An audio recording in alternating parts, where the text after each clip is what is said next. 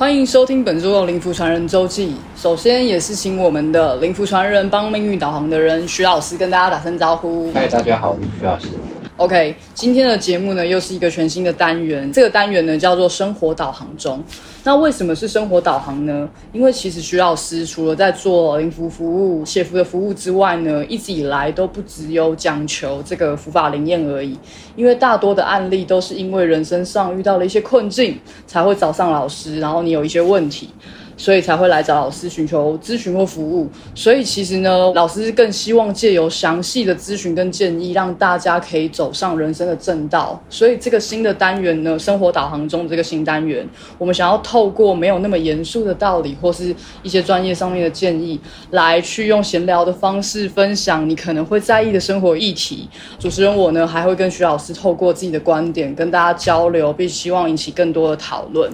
那我们今天聊的这个生活导航。中的这个话题呢，其实是很多在收听我们的这个观众都是上班族，不知道你是正在冲刺事业、积极想要追求升官的这个职场的暴走族，还是只想要要求月薪准时入账、准时下班的这个绵羊上班族。其实大家身边一定都会有这样子的上班族这样的人，或是你自己本身就是。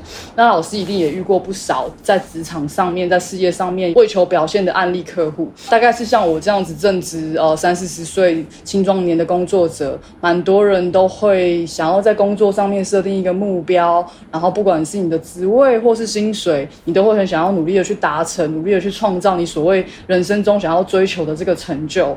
那像我自己其实就是有设定目标的人，在几岁的时候，我想要呃有自己的事业，然后或是达成一定的成就，或是一定的收入。那我也发现很多现在周围的年轻人其实没有把工作当做一个赚钱的管道。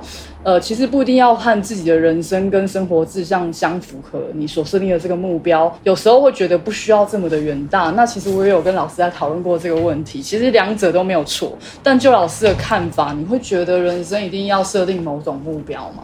设不设定目标，其实我个人是持很开放的态度啦。是，就是我常常会说，你希望你未来怎么样？你希望你未来成为什么？你希望你未来对社会？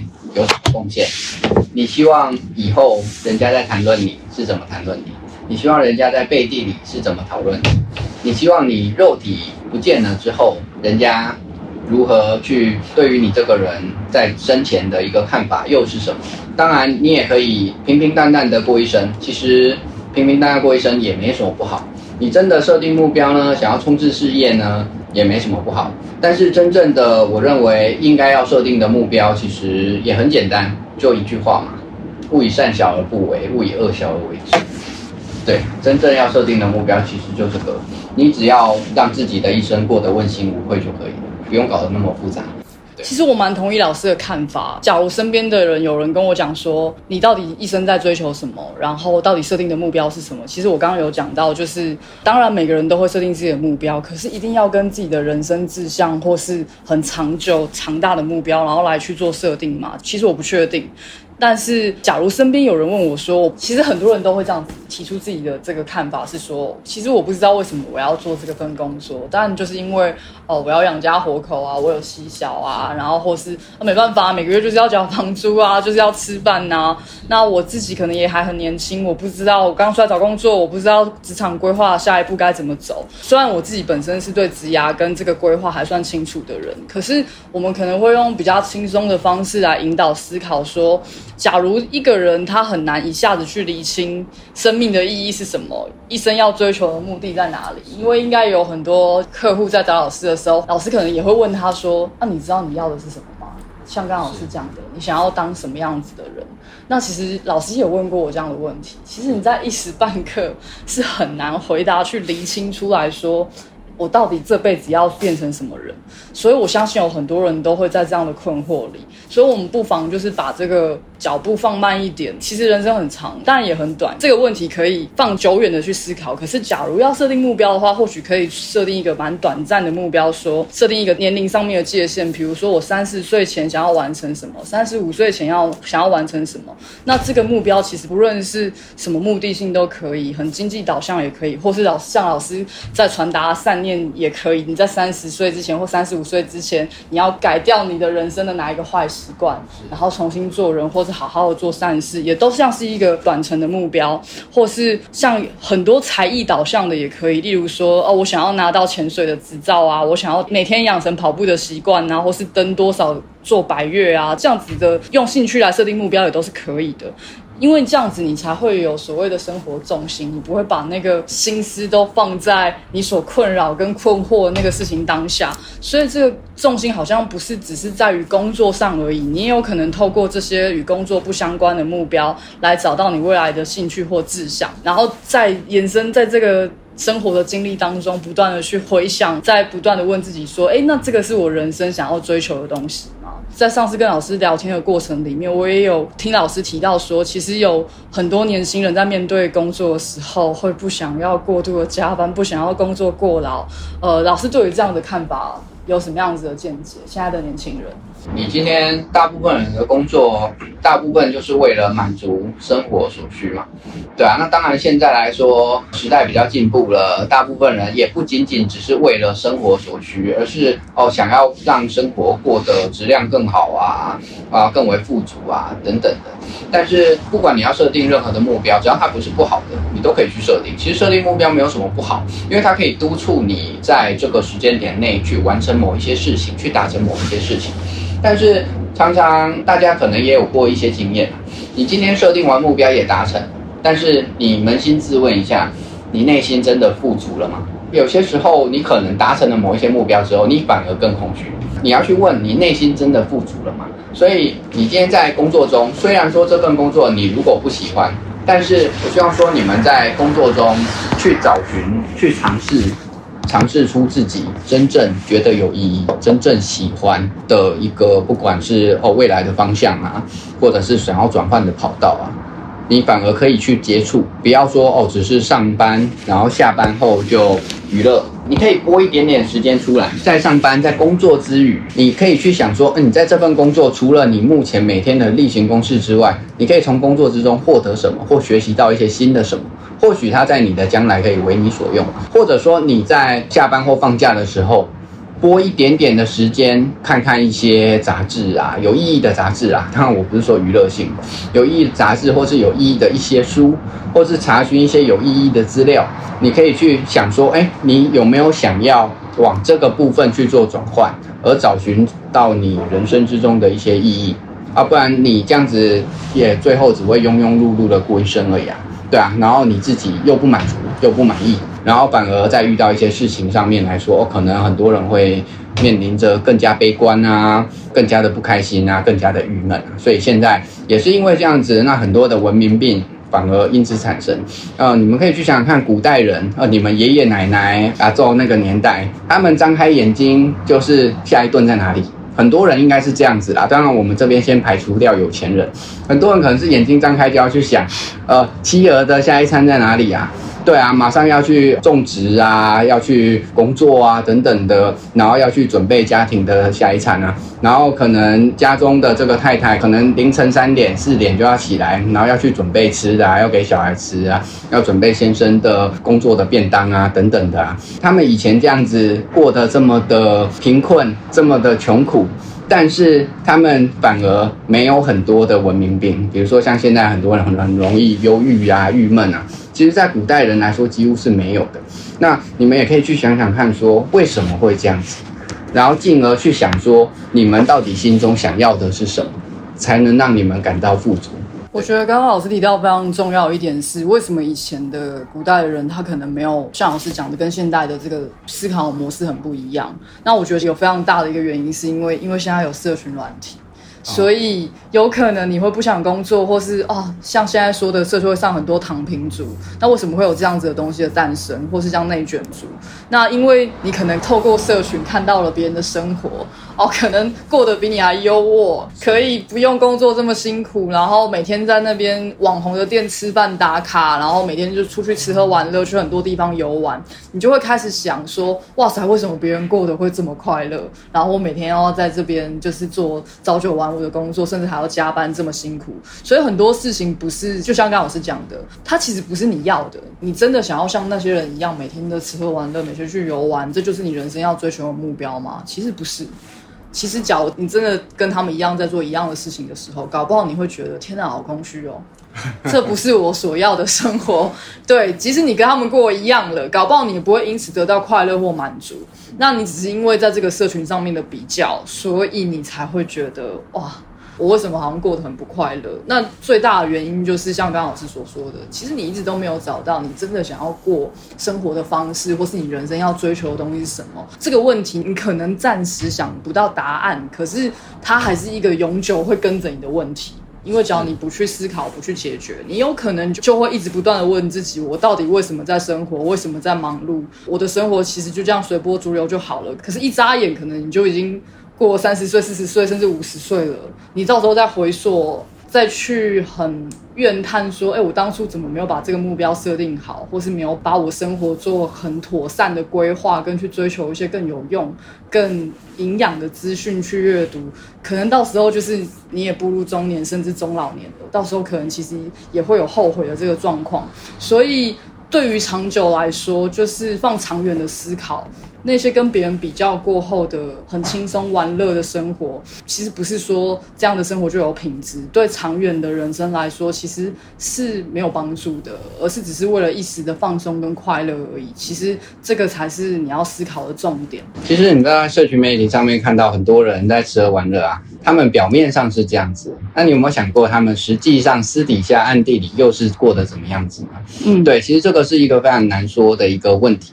然后再来也提供。供各位观众、听众一个观点，就是很多时候这一些在晒什么名牌啊，好像过得很奢侈啊，去炫耀这些东西呀。其实你们有没有想过，很多这一种影片啊，可能是一些大财团的阴谋？你们有没有想过？因为他们会让你们也想要追求那样子的一个生活，所以那他们自然就可以赚到更多的钱了。对不对？你们有没有去想过？那你可能也会想要追求说，哦，我也要这个奢侈品啊，我也要这样子奢侈的生活。然后再来是另外一个观点是，你今天想要过什么样的生活，你一定要具备相对应的能力。你如果不具备相对应的能力呀，那你就没有办法去过怎么样的生活。就算你突然之间得到了一笔意外之财，过上了短暂这样子的生活，但那不过是过眼云烟而已啊，你总会败光的。对，因为你不具备那样子的能力。如果说你有具备这样子的能力，但是现在的生活还没有过好，那也不要气馁。你只要照这样子不忘初心的做下去，你一定可以达成你所要的目标。然后再来分享一两句话给各位：人生中啊，往往最难看破的啊，就是生死；那最难放下的，其实就是得失。不过就是这样子而已。对，大家可以仔细思考思考。对，我觉得我刚刚听老师讲那中间那段分享，我蛮有感受。就是大家有没有想过，就是在社群上面分享那些过得很优渥生活、名牌啊，然后戴很好的表啊，开很好的车啊，甚至都有可能是财团的阴谋。其实我现在看很多社群上面，不管是抖音啊、IG 啊，或是最近新出来的那个 Thread 这个新的社群软体，也还是有很多人在炫富。那其实炫富的背后，它到底代表是什么？大家其实，在追踪的网红或艺人就知道很多。那种名牌或是那种餐厅，它就是业配，对啊，它其实就是拿了这个东西，然后去给这些网红来用。那目的是什么？目的就是为了要你去追求跟他们拥有一样的东西嘛。可是你在你自己的财力范围内，你是不允许轻松的拥有这样的生活的。所以反而你拥有之后呢，你会特别空虚，是因为你跟他们本来就不一样。每个人的个性跟他现在的有限的条件就是不一样，所以即使跟别人就是追求一样的事情，你还是无法满足自己，这是最大的原因。那也有一些朋友跟我说，呃，难道我不能人生就是为了快乐的活着就好了吗？对，我的终极目的就是为了快乐。我觉得当然也可以把快乐当做最终极的目标的追求，没有不行。可是你要如何去抵达快乐，还是回到刚刚那个问题的源头是？你要先满足自己，要先问自己，你到底要什么，你才会真正的快乐啊？是不是说在社群上面打哇，今天好开心哦，来这边就是踩点打卡。那其实不是真正的快乐，当然也可以把快乐当做短暂目标的追求，或是啊你的心情上真的是愉悦的、舒适的，那当然没有问题。呃，我可以以我自己为案例，我当然年轻的时候会觉得哦，我喜欢这么做，我就这么做啊。我读这个科系不开心，那我就转系啊。那我做这份工作不快乐，那我就辞职啊。可是没有不行，你只要是要为了快乐而而去做判断、去做选择，我都完全没有问题。可是其实还是要问自己，那你做什么会快乐？对，不是你不要什么。大家在回答自己不要什么的时候，其实都回答的很快。我不要这个，不要那个。可是你要什么？其实你回答的会非常慢。所以其实问题其实不在于说你能不能追求快乐，或是追求哦你要很痛苦的达成目标，而是你有了这个设定之后，这个你所做的选择到底有没有遵循你内心所向往的那个方向去发展，会促使你去进一步的思考你的人生到底要什么。那其实我们可以延伸的再讨论到最近就是呃很红的一个话题，就是也不是最近这两年有很红的这个话题叫做呃人类图啊。那这个人类图呢，其实它背后也是有一种蛮玄学、身心灵方面的这样子的一个探讨。因为在很多人就是遇到工作很迷惘的时候啊，都会去算命啊、塔罗牌啊。那人类图其实我跟老师稍微做过讨论跟聊天，我们要谈到人类图的时候，其实这个人类图的设定呢，是找回人类最初的原厂设定。这个找回人类最初的原始设定呢，其实他在人生很迷惘的时候，可能可以给你一个这样子的算法，是说，哦，我算出你最原厂的设定是什么，来去告诉你说，每个人天生都是不一样的，所以你只要活出自己真实的样貌，不用被外在的环境所改变、扭曲自己。记，只要把自己的天赋完全发挥，就可以快乐的生活着。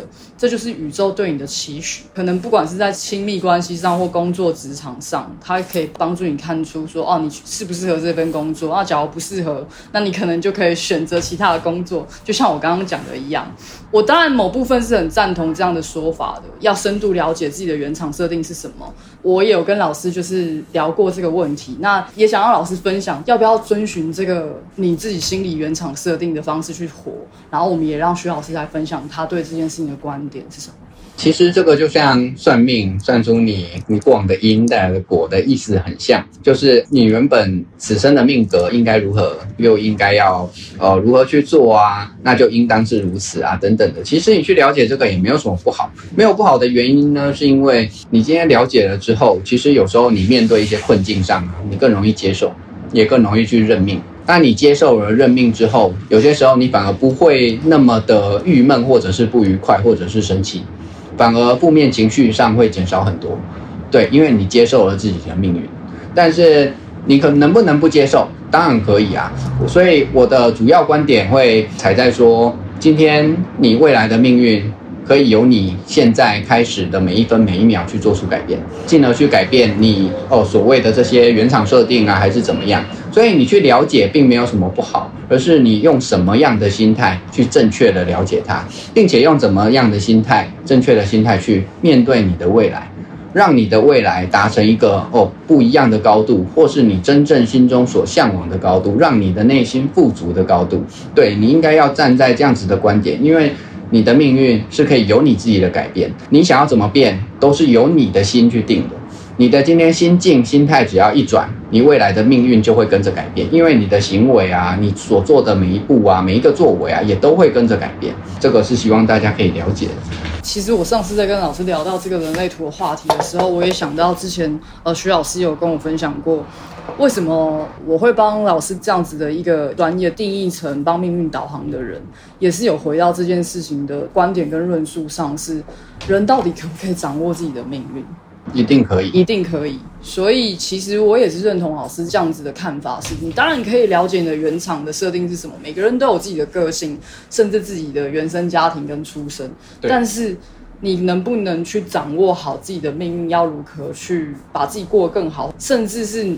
像我可能已经活到三十几岁了，那我有办法去改变我日后的命运走向吗？一定可以，一定可以。不仅是掌握，不仅是了解，而且可以改变。是，对所以其实这个就跟像我们刚刚提到，呃，你当你了解自己的原厂设定之后，你为了要让自己舒服的过，你可以就顺着自己的原厂设定就这样子生活。可是我们提供另外的观点是，但也要回到就是刚刚我们前半段一直在探讨的，你有没有去思考你人生要的是什么？那你的生活目标是什么？甚至进而到你人生的终极目标是什么，来去调整说你的命运应该如何改变。来往那里那个目标来去迈进。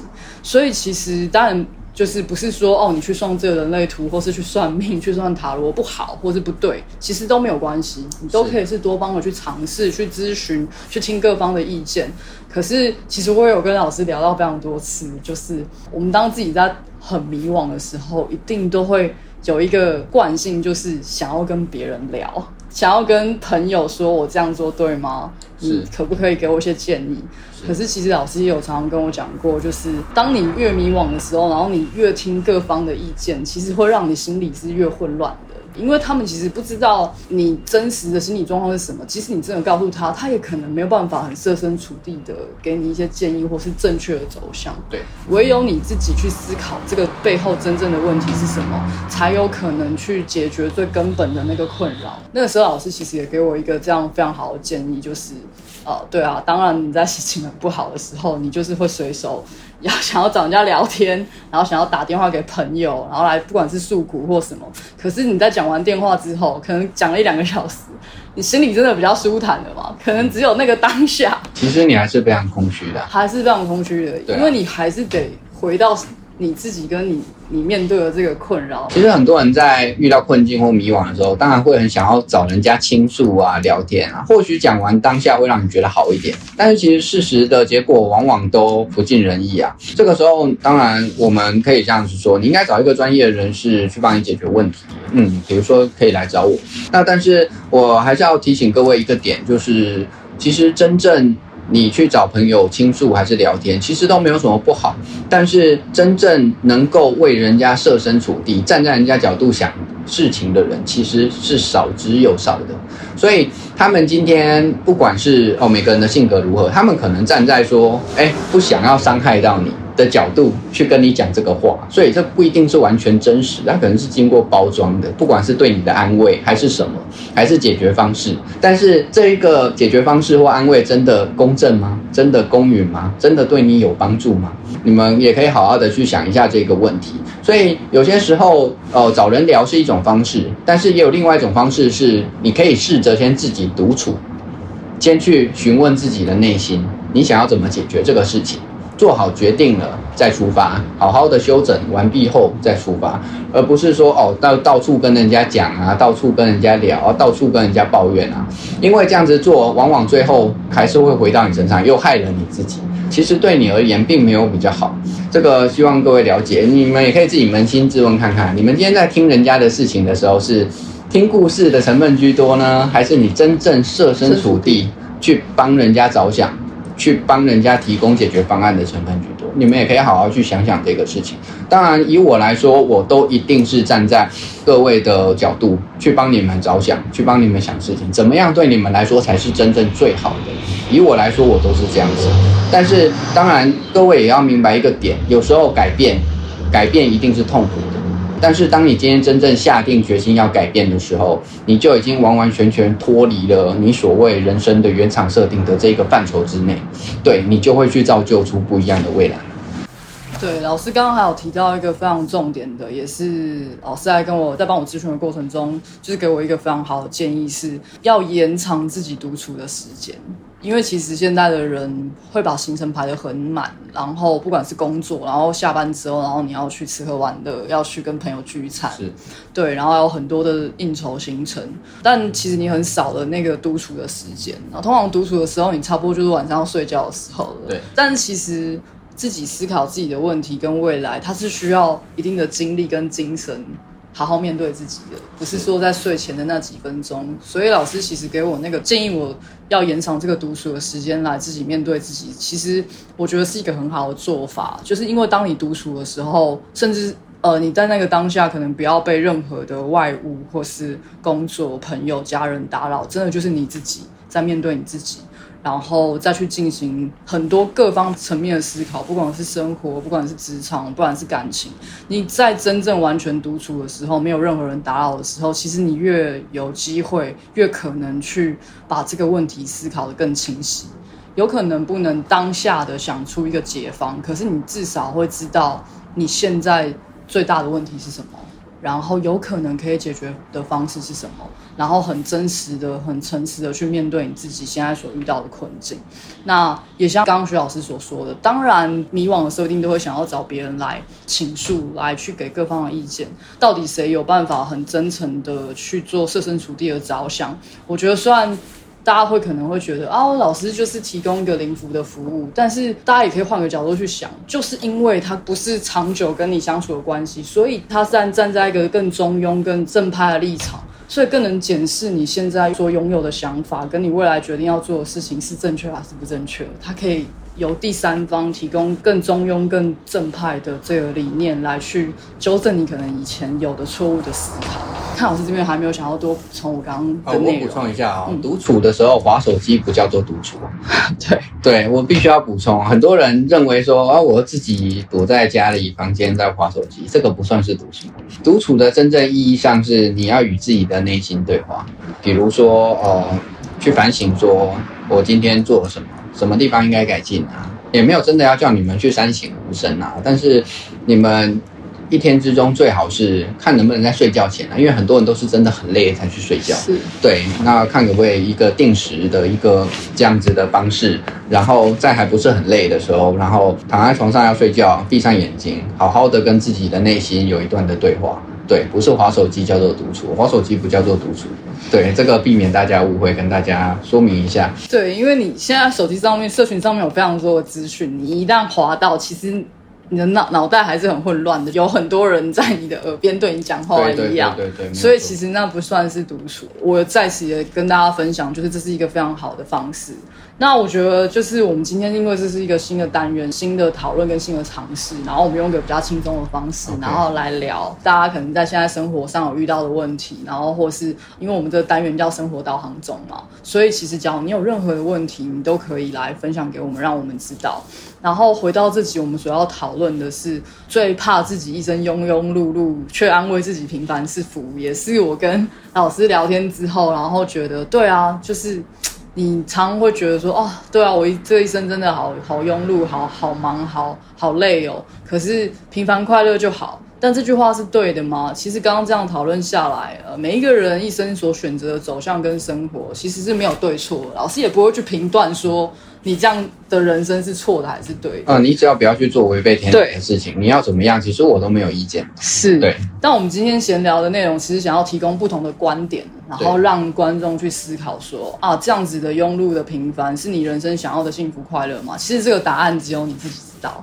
就是所有人都可以给你建议，或是给你很轻松的给你判断，因为那那是你的人生，那不是别人的。是当然，他们给的建议 就是他们可以很轻松的说出，所以你自己还是要好好的去问自己，这真的是你想要的吗？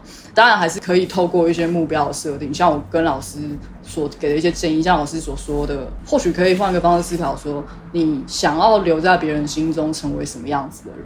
只要你过生之后。就过世之后，别人会对你什么？对，过往之后，过往之后，人家会给你什么样子的评价？是来思考，就是对你在追求的是什么。